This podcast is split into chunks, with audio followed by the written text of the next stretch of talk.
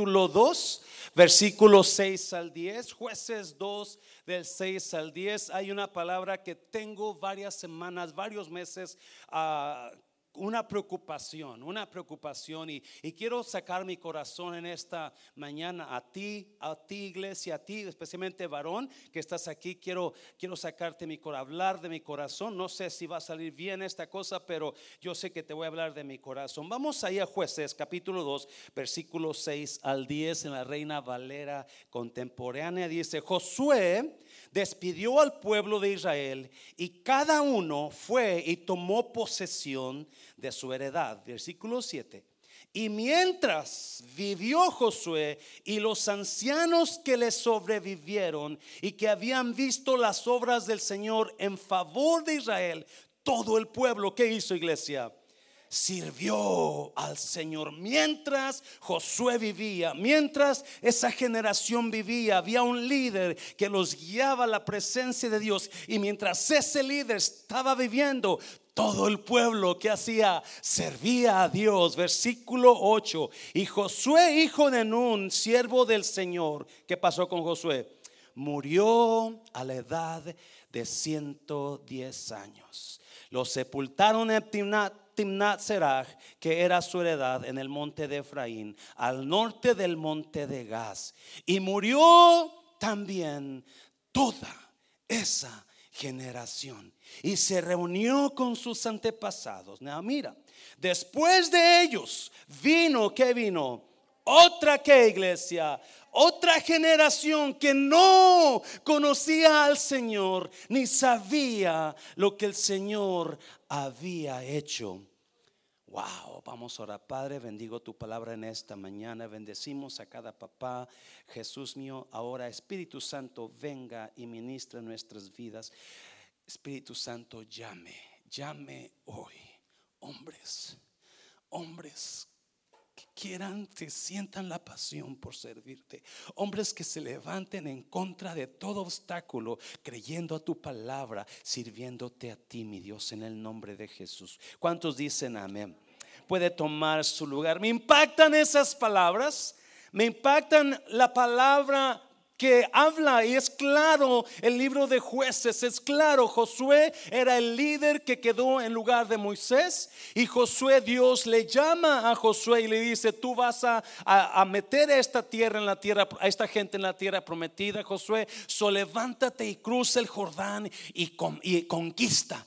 Y ese hombre Josué que vino de servir a Moisés, Moisés está muerto, ahora Josué se levanta y entra a la tierra. Y la Biblia enseña que Josué conquistó la tierra prometida.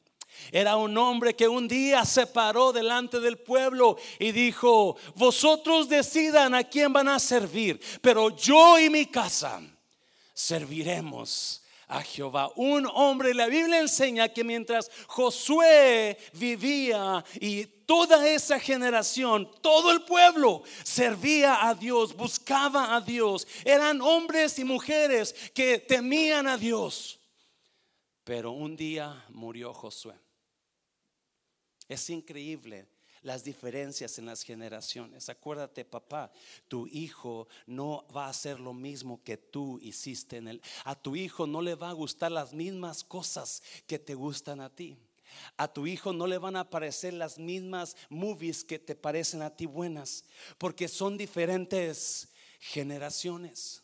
Son diferentes generaciones, pero la Biblia es muy clara que cuando murió Josué, entonces, y murieron todos los de su generación, murieron todos los que conocían a Dios a través del líder Josué. Entonces se levantó otra generación que no conocía a Dios. ¡Wow! Se levantó otra generación que no conocía a Dios ni lo que Dios se había hecho por ellos. Y eso a mí me enseña que hay hombres que tienen el potencial de tocar vidas. Hay hombres que tienen el potencial de tocar naciones. Hay hombres que tienen el potencial de tocar generaciones. ¿Estás aquí, iglesia? Hay hombres que Dios ha levantado para tocar generaciones. Y déjame decirte, papá, mientras yo estudiaba esto, Dios me hablaba y me decía, ¿qué está pasando con las siguientes generaciones? Dentro de mí hay una preocupación muy real de qué va a pasar cuando nosotros, los que estamos sirviendo ahora al Señor, que son de mi generación, nos llame el Señor. ¿Qué va a pasar con nuestros hijos? ¿Qué va a pasar con nuestros nietos? Porque hay gente que fue llamada a tocar generaciones, a tocar comunidades, a tocar vidas, a tocar naciones. Clarisa, usted tuvo que la semana pasada, la pastora Clarisa, ella profetizaba sobre esta iglesia y ella hablaba sobre tocar vidas y tocar el mundo entero. ¿Se acuerda usted, verdad? Porque hay personas que fueron llamados a tocar generaciones diferentes. Pero en ese momento Josué ya está muerto y con él se fue la pasión por Dios. Con él se fue el servicio a Dios. Y ahora las siguientes generaciones que están naciendo no conocen a Dios. Pregunta papá, ¿cómo están tus generaciones ahora? ¿Están emocionadas con Dios? ¿O están en la casa ahorita viendo televisión?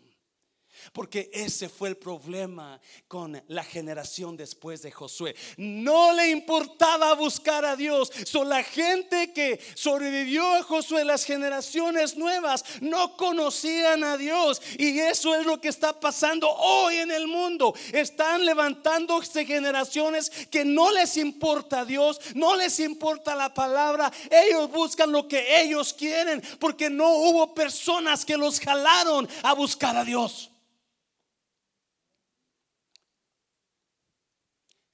Allá por capítulo 6 de Deuteronomio, Dios le habla a Israel y le dice, oye Israel, Jehová tu Dios, Jehová uno es.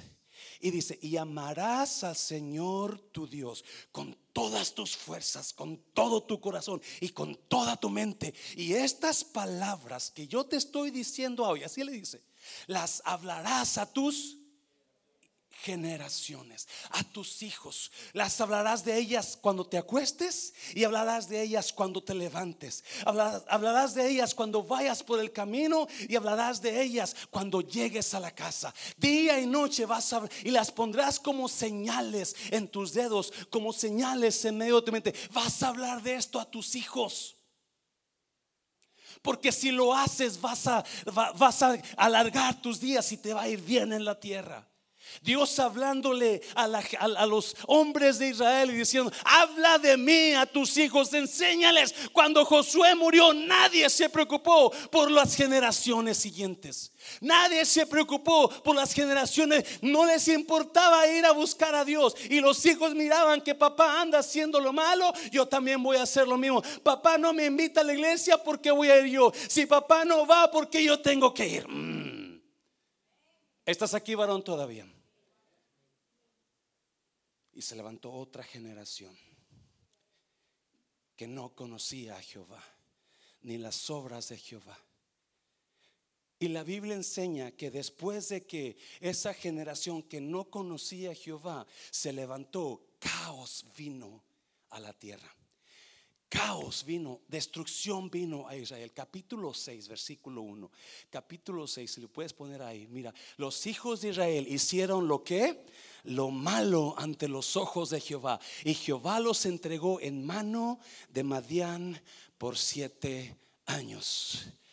Los hijos de Israel hicieron lo malo ante los ojos de Dios y Dios los entregó a. A veces Dios nos va a llevar a problemas, no porque Él quiera llevarnos a problemas, pero por lo que nosotros andamos haciendo. Versículo 2, yo sé que no hubo muchos amén. Versículo 2. Y la mano de Madián prevaleció contra Israel. Y los hijos de Israel, por causa de quienes, los madianitas se hicieron cuevas en los montes y cavernas y lugares fortificados. En otras palabras, se comenzaron a esconder de Madián. ¿Quién era Madián? El enemigo de Israel. ¿Qué hacía Madián? Versículo 3. Versículo, pues sucedía que cuando Israel había sembrado, subían los madianitas y amalecitas y los hijos del oriente contra ellos, subían y los atacaban. Cuatro. Y acampando contra ellos, destruían los frutos de la tierra hasta llegar a Gaza y no dejaban que comer en Israel ni ovejas, ni bueyes, ni asnos. Mm. Cinco. Porque subían ellos y sus ganados y venían con sus tiendas en grande multitud como langostas. Ellos y sus camellos eran innumerables. Así venían a la tierra. ¿Para qué iglesia? Para la versículo 6. De este modo, ¿qué pasaba con Israel? Empobrecía a Israel como en gran manera. ¿Por qué? Por causa de Madián. Y los hijos de Israel clamaron a Jehová. A veces a veces Dios va a traer cosas a nuestras vidas porque no andamos bien delante de Dios y las cosas que trae a Dios las hace para que nosotros busquemos a Dios. Dios va a mandar cosas a nosotros porque en su gran misericordia sabe que la única manera de que nos alcance es a través del dolor que llega a nuestras vidas. Josué, mientras él vivía, todo mundo servía a Dios. Pero una vez que murió Josué, se murió, escucha bien, se murió el mover de Dios con él. Se lo voy a repetir. Una vez que murió Josué, se murió el mover de Dios con él. Porque hay líderes, hay hombres que Dios ha puesto para que ellos provoquen el mover de Dios en su casa, en sus vidas, en su iglesia. Se lo voy a repetir. Hay hombres que Dios ha puesto para que ellos provoquen el poder de Dios, el mover de Dios en su casa, en sus vidas. Y ese era Josué. ¿Qué está provocando usted, varón, en su casa? Cómo están sus hijos, cómo están sus nietos. Josué murió y murió el mover de Dios. Josué una vez estaba en guerra y iba perdiendo Josué y de repente le habla al sol porque sabe Josué que si el sol se pone ellos van a perder sol. Le habla al sol y le dice, sol detente en Gabaón. Y el sol se detuvo. Y dice porque el sol obedeció a la voz de un hombre. Porque son hombres que provocan el mover de Dios en las vidas de los demás. Son hombres que provocan el mover de Dios en sus generaciones. Y había caos en la tierra porque no había hombres provocando el mover de Dios. Se lo voy a repetir. La Biblia enseña que Madián se levantó contra Israel porque no había líderes provocando el mover de Dios en Israel. ¿Me estás oyendo, iglesia? No había hombres que se levantaran y dijeran: Yo voy a provocar el, poder, yo le voy a hablar al sol, yo voy a hablar a, a ese monte, yo le voy a hablar a ese problema, yo voy a destruir ese gigante. ¿Me está oyendo? No, no, no. No hay hombres que están dejando la iglesia, están dejando la fe y por eso nuestras generaciones vienen vacías, vienen sin poder, vienen sin unción, vienen sin deseo de buscar a Dios. Y usted vaya afuera y usted vaya a la iglesia y están las generaciones nuevas sin el poder de Dios. Dáselo fuerte, se lo puedo dar fuerte, Señor. Yes, yes. Porque Dios está buscando, escuche bien, hombres que provoquen el mover de Dios. Gracias por ese amén. Dios está buscando hombres que provoquen el mover de Dios aquí en la tierra. Dios está buscando hombres que provoquen el mover de Dios en tu pareja. Dios está probando eh, buscando hombres que provoquen el mover de Dios en tus hijos, que se pongan a orar por tus hijos, que se pongan a orar por su relación. Está buscando, Dios está buscando líderes que se levanten. Y había una necesidad de dáselo fuerte, dáselo fuerte. Dios está buscando hombres que digan, yo voy a provocar el mover de Dios. Y había una necesidad en la tierra. Había una necesidad grande. En la... ¿Qué hace Dios? ¿Qué hace Dios? Busca a un hombre. Porque siempre la solución para los problemas de la tierra está en un hombre. Se lo voy a repetir. Dios siempre ha buscado un hombre para suplir las necesidades de ese tiempo en la tierra. Dios siempre ha buscado un hombre que se levante y diga, yo voy a provocar el poder de Dios para poder cambiar esta tierra. ¿Alguien me está oyendo, iglesia? Hechos capítulo 13. Hechos capítulo 13 hay una increíble, después lo miramos, después lo miramos, pero hay una increíble donde el, el el, el escritor de Hechos habla de David. David se levantó y cumplió la voluntad de Dios en su generación y después murió. Porque cada vez que hay una necesidad en la tierra, Dios busca a un que a un hombre. No busca a una mujer, con perdón de las mujeres, siempre busca a un hombre. Cuando Dios sabía que iba a venir hambre en Egipto, ¿qué hizo? Mandó a José a Egipto para que supliera la necesidad de la tierra. Cuando estaba Egipto esclavizado, el, pueblo de Israel esclavizado en Egipto, Dios levantó a un hombre, Moisés, para que los librara de Egipto. Cuando estaban los filisteos atacando a Israel y se levanta un gigante que se llama Goliat, Dios levanta a un jovencito, un hombre para proteger, para suplir la necesidad de la tierra. Dios está buscando hombres. Dios está buscando hombres que se levanten para suplir la necesidad, para que la siguiente generación se levante con pasión por su Dios. Dáselo fuerte, Señor, dáselo fuerte. ¿Y qué hace Dios cuando ve el caos? Le dice que Madián venía y le robaba el grano, le robaba los frutos, le robaba todo lo que... Y, Israel empobrecía día con día, iba empobreciendo por, empobreciendo por el enemigo Madián. So, ¿Qué hace Dios? ¿Qué hace Dios? Busca la solución en un hombre. Ponlo ahí, por favor. Número uno. Le he puesto esta prédica. El valiente vive hasta que el cobarde quiere. El valiente vive hasta que el cobarde quiere. Porque Dios buscó a un hombre, pero sucedió que este hombre era un cobarde. Era un hombre que nadie pensaba que él podía hacer algo, ni él mismo. ¿Qué hace Dios? ¿Qué hace Dios? Levanta a un hombre valiente, vive hasta que el cobarde quiere. Mientras Madián está, mientras Israel está sembrando, viene Madián, viene el valiente y le quita todo lo que tiene. ¿Y qué hacía, qué hacía Israel? Se escondía en las cuevas, se escondía en los peñascos, se escondía en cavernas porque le tenía miedo a Madián. El valiente vive hasta que el cobarde quiere y no había nadie que le hiciera frente al valiente. Allá hace muchos años, cuando tenía como 14 años, yo trabajaba para una empresa que se llamaba Tabamex. Y esa empresa, lo que ellos hacían productos para, para tabaco y, y, siempre abonos y pesticidas y toda esa cosa. Y nos mandaban a los pueblos allá en la sierra. Y un día fuimos a un pueblo allá por la sierra. Y allá en la sierra, él comenzó a trabajar mucho con nosotros.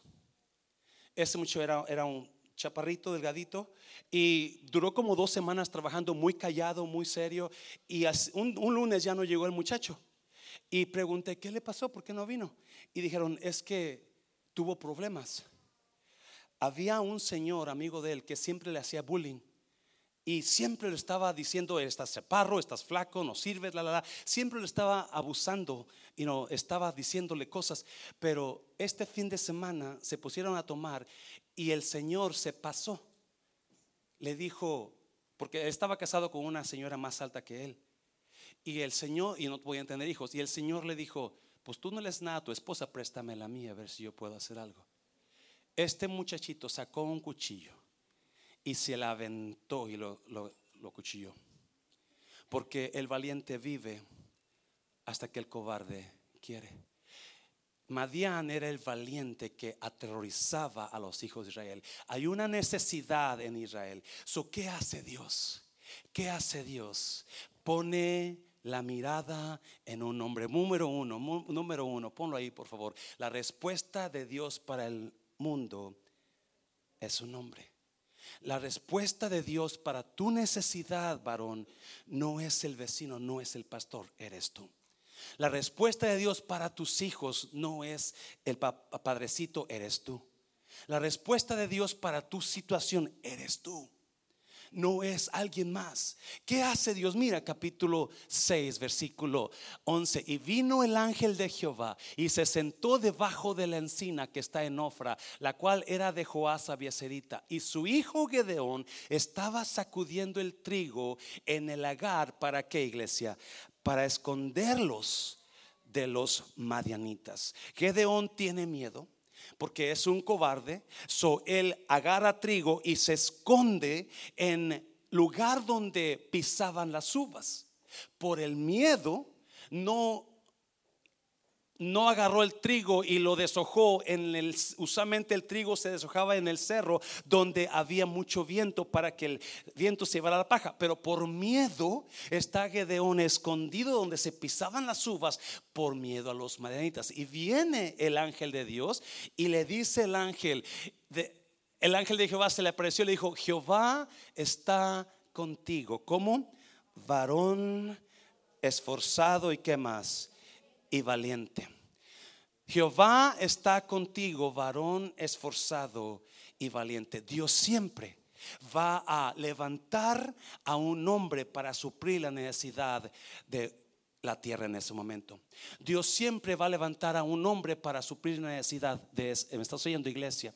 Y Dios viene y le dice a Gedeón, hey, Dios está contigo, tu hombre valiente. Y Gedeón se queda sorprendido porque él sabe que no es valiente. Él sabe que él es un cobarde, pero Dios está trabajando en lo que Gedeón va a hacer mañana, no en lo que es ahora Él. Me está oyendo iglesia, porque Dios no mira lo que tú eres ahora, acuérdate, Dios mira lo que puede ser mañana. Dios no ve quién eres tú ahora, Dios ve lo que tú puedes ser mañana. So, se levanta el ángel y viene con Gedeón y le dice, Dios está contigo, varón esforzado y valiente, porque no importa quién seas tú o cuál sea tu background, cuál sea tu vida, cuál sea tu historia Dios está buscando un hombre para suplir la necesidad de esta tierra. Dios está buscándote a ti, varón, para suplir las necesidades de esta tierra. Y me quedo sorprendido a veces la diferencia de hombres que están pasando por problemas sabiendo que ellos pueden ser la solución para la situación que están pasando, pero están desconectados de Dios. Y el ángel viene y le dice, no, Gedeón, tú eres un valiente, tú eres un valiente. Y yo sé que muchas muchos hombres son como yo, no creemos que Dios nos pueda usar. No creemos que tenemos talentos. Por eso no nos animamos. Por eso no nos emocionamos. Por eso no nos aventamos a servir. Pero Dios te, te dice en esta mañana, tú no eres lo que eres ahora. Tú eres lo que vas a hacer mañana. Por eso Dios te dice, varón, ahora levántate. Porque voy a hacer algo en esta tierra a través de tu vida. Ni siquiera nos damos cuenta nosotros lo que Dios va a hacer con nuestras vidas si nos levantamos levantamos en poder, si nos levantamos en gloria, si nos levantamos a decirle sí a Dios y dejar que Dios se mueva. Porque en Dios no está buscando gente talentosa, Dios está buscando gente disponible. Dios no está buscando gente educada, Dios está buscando gente que le crea. Dios no está buscando gente que se cree tanto, Dios está buscando gente que sabe que necesita de Dios. Mira, mira, versículo ah, Vete para, vete, que ya, ya, hablé de eso, vete para 25, 25, versículo 25, por favor, 6, 25.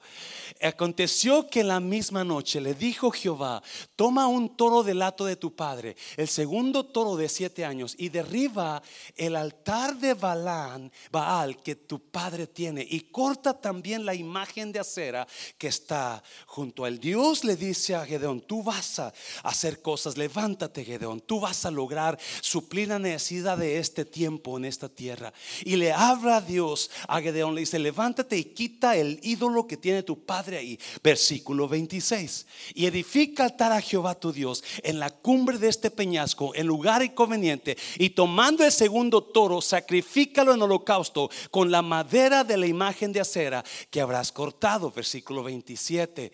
Entonces Gedeón tomó diez hombres de sus siervos e hizo, ¿cómo hizo? E hizo como Jehová le dijo. No, mira, mas temiendo hacerlo de día por la familia de su padre y por los hombres de la ciudad, lo hizo de noche. ¿Qué hizo? Que Dios me encanta esto. Porque escúchame bien, nosotros creemos que Dios no puede usarnos cuando Dios te quiere usar solo con que le obedezcas. Solo con que escuches su voz y digas, yo estoy, porque Gedeón tiene miedo ir y subir y destruir el ídolo. Pero Dios le dice, tú ve y destruyelo. Porque ese es el problema ahorita, la idolatría en Israel. So, Gedeón, porque tiene miedo, no va de día, fue cuando?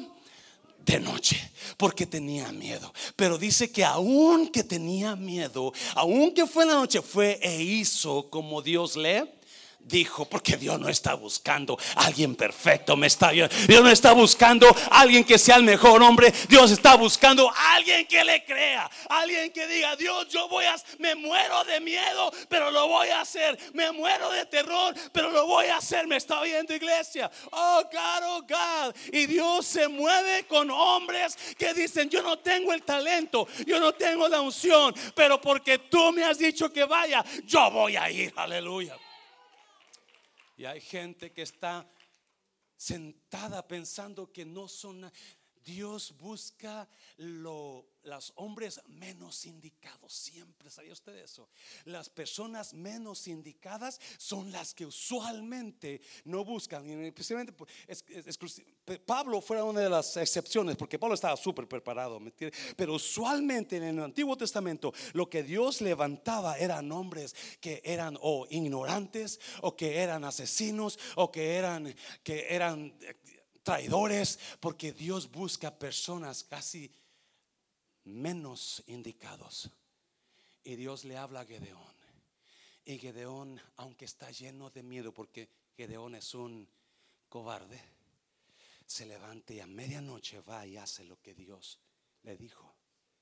Hay veces que nos morimos de miedo en obedecer a Dios, pero lo hacemos en obediencia, aunque nuestro corazón está lleno de temor, aunque no sabemos cómo le vamos a hacer, pero una vez que usted le obedece a Dios, algo pasa en usted, algo que el favor de Dios cae, el favor de Dios lo va. Y yo le reto varón, y digo varón porque es el día del Padre, yo le reto a que usted hoy decida servir a Dios, hoy decida hacer algo por sus generaciones que vienen, no quiere que sus generaciones crezcan y ellos sean personas perdidas porque usted no los jaló, me está oyendo iglesia. So esta mañana te voy a retar a ti varón y cualquier mujer que quiera servir a Dios, que se levante y diga, yo me voy a dejar usar por Dios, aunque tengo miedo, aunque no tengo el talento, aunque no siento que soy educado, pero voy a dejar que Dios me use. Dáselo fuerte al Señor, porque una vez, oh God, oh God, una vez que usted le diga a Dios, aquí estoy Dios, prepárate porque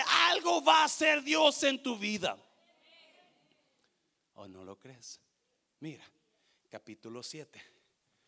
Capítulo 7 Versículo 9. Aconteció aquella noche. Jehová le dijo, ¿qué le dijo? Levántate y desciende al campamento, porque yo lo he entregado en tus manos. Una vez, no, escuche bien, si usted conoce la historia, Jos, uh, Gedeón está en una fuente, se llama Arod. Él junta 32 mil hombres para ir a pelear. Porque Dios lo convence. Y Dios mira que Gedeón está obedeciendo, so Dios lo mueve. Ok, Gedeón, muévete, busca soldados. Junta 32 mil personas y va y se juntan. Dice la Biblia, capítulo 7, versículo 1, dice que se juntaron en una fuente que se llamaba Arod. Arod significa temor. Arod significa miedo, tiemblo. Eso es lo que so, ¿Por qué se junta ahí Gedeón? Porque Dios quiere que le sirvas aún que enfrentes tus temores. Dios quiere que le sirvas aún en medio de tus temores y que enfrentes tu temor y dejes que Dios se mueva. Porque Dios le dice, acuérdese, Gedeón es un cobarde, está escondido. So Dios le dice a Gedeón, 32 mil personas son muchas. ¿Alguien se acuerda? Pregúntales, ¿quién tiene miedo? Un montón, 20 mil, no, 20 mil personas, 22 mil personas levantaron su mano. Le quedaron 10 mil. Se fueron. Y cuando quedaron diez mil, creo que le quedaron diez mil, si no estoy... Le vuelve a decir Dios a Gedeón, todavía son muchos Gedeón. Llévalos al río y diles que tomen agua y ahí yo te voy a decir quién me puede servir. Y los lleva al río. Y los que llevaban agua con sus manos a la boca, esos son los que vas a dejar. Los que se hinquen como los perros, así le dice, mándalos a la casa. Solamente 300 hombres se llevaron sus manos a la boca para tomar. Y Gedeón se queda, obviamente, él es un cobarde. Él no sabe que él no, él no piensa que Dios lo puede usar. Y le dice Dios, es cuando le dice, Gedeón, esta noche yo voy a entregar el campamento en tus manos. Levántate. Versículo 10. Mira, me encanta, me encanta. Versículo 10. Y si tienes que temor de descender, baja tú con fura tu criado al campamento. Dios sabe, escucha, eso me encanta. Dios sabe exactamente mis temores. Él conoce mis descalificaciones. Él conoce mis faltas. Él conoce exactamente quién soy yo. Pero aún así, Él quiere usarme para su reino. Aún así, Él, él piensa que yo soy la solución para problemas de este mundo. Aún así, Dios quiere que yo toque vidas en esta generación. Si tienes miedo, Gedeón, ve con fura a tu criado. Me encanta eso, porque mira, versículo 11, versículo 11, y oirás lo que qué? Oirás lo que hablan y entonces tus manos se esforzarán y descenderás al campamento. Y él descendió con fura a su criado hasta los puestos avanzados de la gente armada que estaba en el campamento. 12. Y los madianitas, los amalecitas y los hijos del oriente estaban tendidos en el valle como langostas en multitud. Y sus camellos eran innumerables como la arena que está a la ribera del mar en multitud. Versículo 13. Cuando llegó Gedeón, ah, mire, mira. He aquí que un hombre estaba contando a su compañero un sueño, diciendo, he aquí yo soñé un sueño veía un pan de cebada que rodaba hasta el campamento de Madián y llegó a la tienda y ¿qué hizo? Y la golpeó de tal manera que cayó y la trastornó de arriba abajo. ¿Y qué pasó? La tienda de Madián cayó. ¡Wow! Un pan de cebada. Versículo 14. Y mira, y su compañero respondió y dijo, esto no es otra cosa sino que la espada ¡Wow! La espada de Gedeón, hijo de Joás, varón de Israel. Dios ha entregado en sus manos a los quienes, iglesia, a los madianitas con todo el campamento. Mira, versículo 15. Cuando Gedeón oyó el relato del sueño y su interpretación que hizo, adoró y vuelto al campamento de Israel, dijo: Levantaos porque Jehová ha entregado el campamento de Madián en vuestras manos. Dáselo fuerte, dáselo fuerte, dáselo fuerte. Ah, escúchame bien, por favor. Gedeón es un cobarde, por eso está escondido atrillando el trigo, por eso no quiere ir en la noche, en el día a, derrumbar el ídolo, por eso tiene miedo de que todo lo dejaron, nomás tiene 300 hombres y Dios sabe, Dios conoce, pero hay algo en la obediencia a Dios, hay algo en el servicio a Dios, que cuando Dios mira a un corazón listo para servirlo, unción viene de Dios sobre esa, ¿sabía usted iglesia? Hay unción cayendo, por eso hay muchos hombres fríos, indiferentes, porque no están sirviéndole a Dios en obediencia. Pero yo te reto a que cuando usted se pare y diga, yo voy a servir a Dios y voy a tocar esta generación, y cuando yo me vaya, voy a dejar vidas aquí sirviéndole a Dios. ¿Me está viendo? Oh God, oh God. Hay un poder que cae en, ahorita lo vamos a mirar, en nosotros, pero Gedeón, Gedeón sabe, él tiene miedo, Dios sabe que tiene miedo,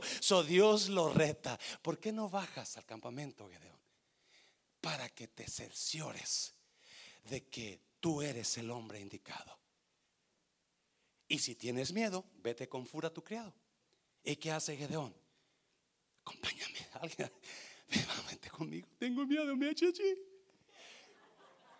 So ahí van, ahí van los dos. Y cuando llegan, están hombres. Y uno dice, ¿sabes qué soñé anoche? Yo soñé que un pan de cebada, escucha bien, el pan de cebada, de acuerdo a los expertos, era lo más pobre que podías comer. Era un pan insignificante, cebada.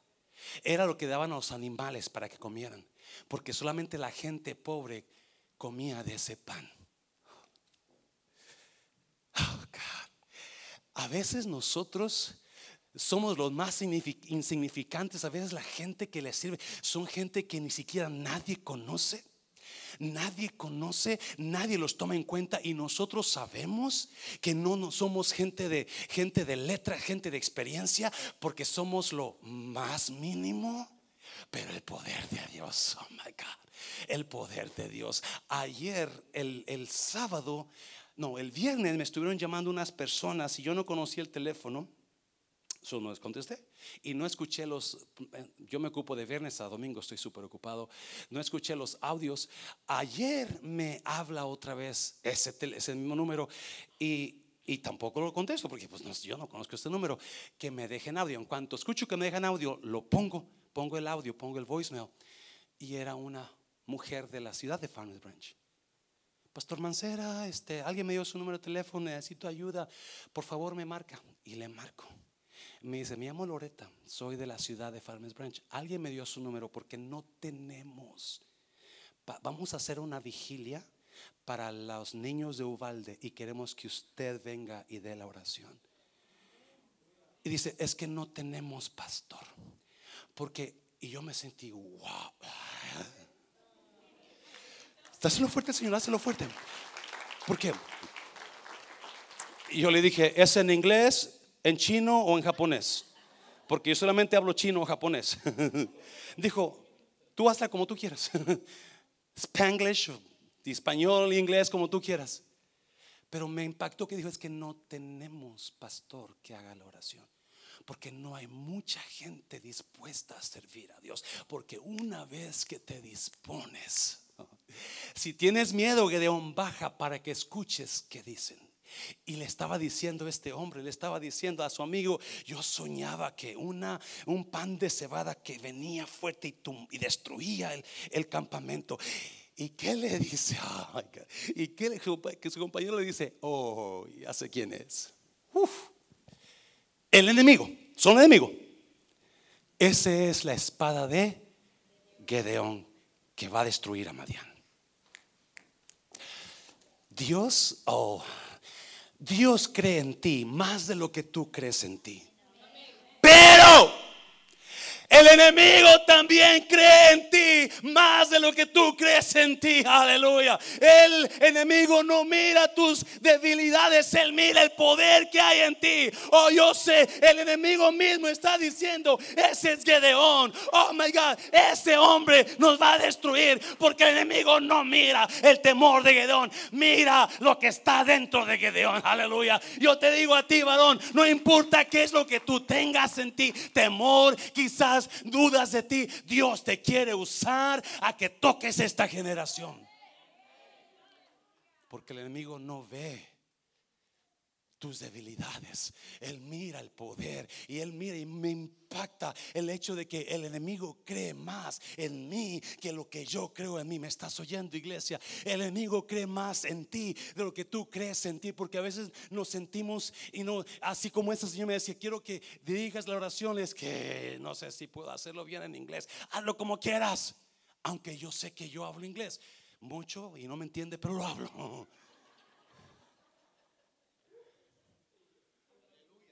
Estaba escuchando a Priscilla Scheider, si usted la conoce, es la hija del gran pastor Tony Evans. Ella siempre habla de sus hijos, dice, tienen tres hijos. Dice, cuando el segundo tenía como 10 años, él se metió a jugar béisbol y me encantó esta historia de ella. Él se metió a jugar béisbol y como yo soy beisbolista, o fui, me encantó la historia. Dije, ¿qué, ¿qué, hizo? Dice, el primer día que mi hijo jugó, agarra el bat y se para en el home plate. Y viene la pelota y ¡fum! Se fue la pelota hasta el otro lado de la barra. Yo me quedé, wow, mi hijo sí va a ser bueno. So, yo me emocioné con mi hijo y lo metí a que jugara béisbol en, en torneos. Y un día un día estamos jugando con torneos, está bien caliente, está súper caliente, dice, y mi hijo, mi hijo, este, ah, el primer equipo que juegan, ganan. Dice, y obviamente es un torneo donde el que pierde va a ser eliminado. So, el primer equipo de mi hijo gana y mi hijo está bien emocionado porque ganaron. Y dice, y, vamos a tomar agua a un restaurante porque vamos a regresar enseguida para jugar al siguiente equipo. Dice, y mi hijo va bien, bien emocionado porque ganaron y, va emocionado. Y yo voy atrás de él mirándolo, cómo su, cuerpo se, indica su emoción. Dice, y, y, vamos, tomamos agua y nos, y nos regresamos. Dice, y va él, mi hijo, caminando bien, you pumped up, ah, listo para al siguiente juego, pero de repente se noto, como yo voy atrás de él, noto que de repente como que bajó la cabeza y bajó los hombros y agachó la cabeza y como que, y yo dije, ¿qué le pasó? Dice, y va caminando despacito con los cabeza agachada. Y dice, ¿yo qué le, ¿por qué está así? Si apenas venía bien emocionado. Y dice, pero de repente volteo a un árbol que estaba ahí en la orilla del campo y ahí están un equipo de béisbol. Y ya me doy cuenta por qué mi hijo está aguitado. Ese equipo de béisbol con el que van a jugar ahora, ya los enfrentamos tiempo atrás y nos dieron una paliza. So mi hijo se acordó. Y ahora dice, en lugar de ir todo mencionado, bien aguitado va. So yo voy pensando, oh, con razón, está aguitado, ya nos dieron una buena. Pero de repente dice, vamos pasando ahí porque tenemos que pasar por ahí. Y veo a dos niños hablando. Y dice, ellos piensan que están susurrando, dice, pero están, lo estamos oyendo. Y uno de ellos le dice al otro, ¿ya miraste al al chavo ese? Dijo, ¿quién es? ¿Te acuerdas aquel juego que jugamos una vez que un niño metió un home run en su primer día? Ya, ese es. Ese es Jerry Scheider, el que metió el home run. Yeah, wow. Dice, cuando mi hijo escuchó su nombre y que lo estaban, you know, halagando, se levanta el hombro otra vez y comienza a caminar. Dice, wow, y cambió su total actitud porque el enemigo comenzó a mencionar lo que él ya había logrado. Y déjame decirte, iglesia, Dios te cree en ti, por eso quiere que le sirvas, pero el que cree también en ti es el diablo. Y él cree en ti, te tiene temor. Por eso el hombre dijo, él es Gedeón, ese pan de cebada, eso que es insignificante, es Gedeón y él nos va a derrotar. Porque el enemigo sabe quién eres. En Dios el enemigo puede saber tu debilidad, pero el poder que hay en ti. Dáselo fuerte, dáselo fuerte. Oh God, mira Colosenses 1.29, Colosenses 1.20, lo puedes poner ahí. Para lo cual también que trabajo, luchando según que iglesia, la potencia de Él, la cual actúa como poderosamente en mi iglesia, varón. Tú hay una potencia trabajando en ti, hay algo en ti guardado que Dios quiere que lo saques, que lo pongas en práctica, luchando contra todo ataque que está viniendo contra tu vida. Dáselo fuerte al Señor, dáselo, dáselo fuerte.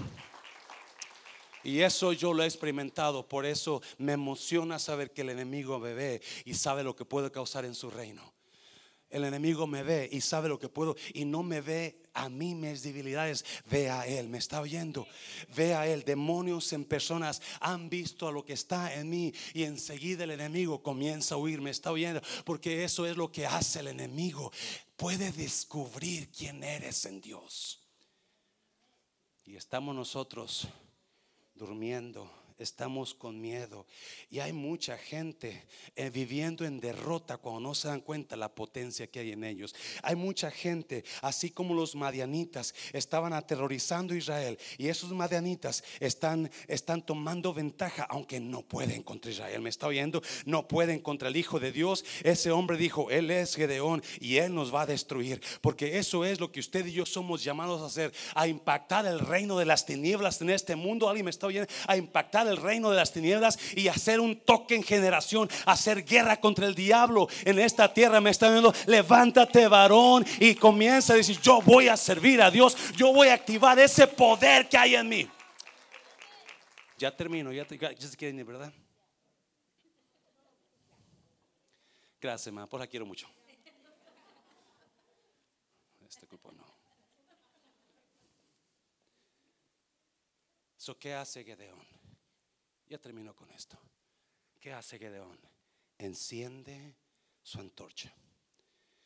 ¿Qué hace Gedeón? Enciende su antorcha. Número tres. Pueden ir, por favor. Ya termino, ya termino. Ponga su antorcha a brillar. Escúchame bien, iglesia. me encanta esto. Me encanta. Y no traigo este text, mensaje para emocionarlo usted en usted. Lo traigo para que se emocione por lo que pueda hacer en el reino de Dios. Para que usted sepa que hay un poder actuando con potencia de Dios en usted si usted comienza a activar ese poder. Porque cuando Gedeón oye lo que el enemigo dice de él, él nos va a destruir. Él, el enemigo te teme, iglesia. Y hay tanta gente viviendo en desesperación. Hay tanta gente viviendo en derrota porque no se dan cuenta a quién tienen en él. ¿Me está oyendo, iglesia? Yo ya no sé qué más decirle. Si esto no lo levanta el ánimo, yo no sé qué más. Porque no puede usted vivir en temor sabiendo que en usted vive el Rey de Reyes, Señor de poderoso Dios. Aleluya. No. Y eso era lo que hay. Perdón, yo estoy sude y sude. Sorry. Y es lo que Gedeón tenía. Gedeón se puso a temer cuando Dios le había llamado, pero cuando escucha, cuando escucha al enemigo lo que dice de él, viene y mira lo que hace. Mira versículo que 16, 15. Cuando Gedeón oyó el relato del sueño y su interpretación, adoró. Y vuelto al campamento de Israel, dijo, levantaos, porque Jehová ha entregado el campamento de Madián en vuestras manos. 16 y repartiendo los 300 hombres en tres escuadrones. No, mire, dio a todos ellos trompetas en sus manos y qué más. ¿Cómo iban los cántaros? Vacíos con teas que ardiendo dentro. Ah, el cántaro simboliza mi yo. El cántaro simboliza usted. La tea ardiendo simboliza el poder del Espíritu Santo dentro de usted. ¿Me está oyendo? Oh, increíble, increíble. Me encanta esto. El cántaro simboliza mi cuerpo, mi yo, mi vida o su vida. Y cuando Gedeón le da los cántaros, se asegura que los cántaros están como vacíos. Ah, porque dentro de ese cántaro va a ir una antorcha ardiendo. Ese, ese cántaro no puede tener nada que impida que la antorcha arda. Alguien me está oyendo, iglesia. Te voy a decir algo, varón. Es importante que para que Dios nos use, comencemos a limpiar nuestro cántaro. ¿Me está oyendo? Iglesia, alguien está aquí. Yeah, yo sé que yo sé que no estás acostumbrado a estos, pero es importantísimo que usted limpie su cántaro para que la antorcha de Dios arda fuerte. Aleluya. Algunos de nosotros, nuestra antorcha está muriéndose porque nuestro cántaro está lleno de mugrero. Mm. Algunos de nosotros, nuestro cántaro tiene esto, tiene el otro, tiene aquello y la antorcha se está por apagar. Hijo, hijo, y Gedeón le dice al pueblo: Llévate, llévate las trompetas en una mano y llévate un cántaro vacío, pero con una antorcha ardiendo. ¿Por qué? ¿Por qué? Porque escucha bien. Porque el plan era este.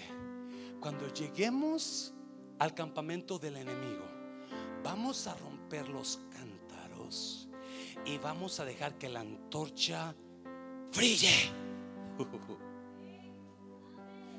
El cántaro no es lo que te da la victoria. Lo que te da la victoria es la antorcha ardiendo. Oh, God, oh, God, no sé si me entendió, pero mi cántaro no me da la victoria. Por más que quiera yo creerme y darme el crédito, no es lo que me da. Y si lo que tengo que hacer es romper mi cántaro. me está oyendo, porque para que la antorcha brille con fuerza. Mi cántaro tiene que romperse. más se rompe mi cántaro, más mi antorcha brilla. Más se limpia mi cántaro, más mi antorcha brilla. Y más mi antorcha brilla, más el poder de Dios se mueve en victoria sobre mi vida. Oh, limpia su cántaro, limpia su cántaro, rompa su cántaro. Porque no es el cántaro el que la victoria, es la antorcha brillando. Cuando rompieron los cántaros, los enemigos creyeron que eran multitudes de ejércitos por las luces brillando y los gritos de los hombres, 300 hombres, y huyeron todos porque las luces, el poder de Dios vino y trajo confusión en estos hombres. Segunda Timoteo, ya terminó, segunda Timoteo, mira, mira, ya terminó, por lo cual te aconsejo que qué iglesia, que avives que el fuego del don de Dios que está donde en ti por la imposición. Aviva tu antorcha. Deja que prenda. Deja que prenda. Y si para que prenda y brille tienes que limpiar tu cántaro, comienza a limpiar tu cántaro. Porque Dios quiere hacerte a ti un hombre que va a tocar generaciones futuras. Una mujer que va a tocar generaciones futuras. Me está oyendo iglesia. Un hombre que va a hacer derrota al enemigo. Me está. Un hombre que va a ir a conquistar enemigos. Uh, aleluya. Oh, por el cual te aconsejo que avives el fuego del don de Dios que está en ti. Y mira el versículo 7, me encanta. Porque no nos ha dado Dios espíritu de que no, no, no. Gedeón era un cobarde.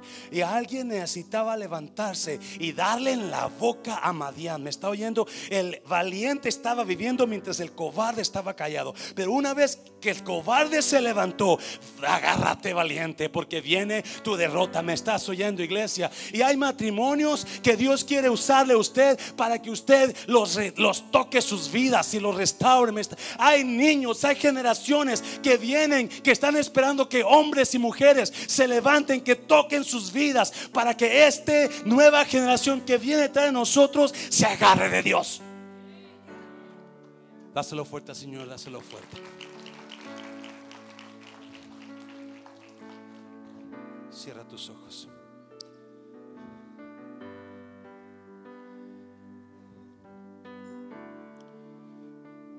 Un hombre cobarde terminó ser un hombre valiente. Un hombre débil terminó siendo un hombre fuerte. Un hombre escondiéndose terminó siendo el líder que derrotó al enemigo. Esta prédica no es una prédica común. No, este es un reto para usted, especialmente para el hombre. Pero si hay mujeres aquí, mejor todavía. Dios está esperando a hombres y mujeres que se levanten para dejar huella en esta generación y en la generación que viene. Murió Josué y murió el mover de Dios. Murió el líder y se acabó todo. Y eso Dios está tratando conmigo desde principios de año no podemos quedarnos quietos.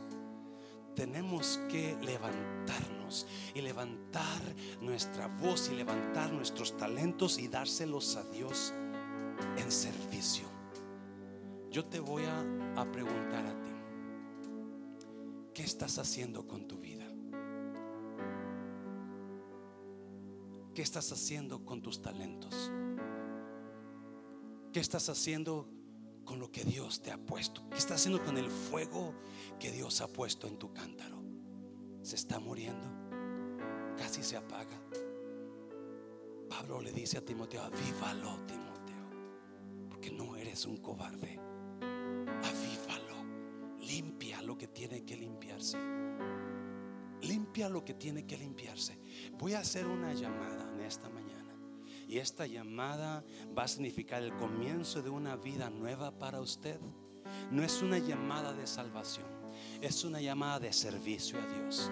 Si alguien aquí, usted cree, usted siente que Dios lo puede, usted quiere que Dios lo use en algún área, véngase al altar, quiero orar por usted. Ven, si usted no está sirviendo a Dios en la iglesia en ningún área y usted siente, yo, yo voy a hacerlo, yo voy a, a dejar mi huella en esta generación, yo voy a comenzar a tocar vidas, yo voy a derrotar al enemigo en mi casa con mis hijos, yo voy a levantarme. Si hay alguien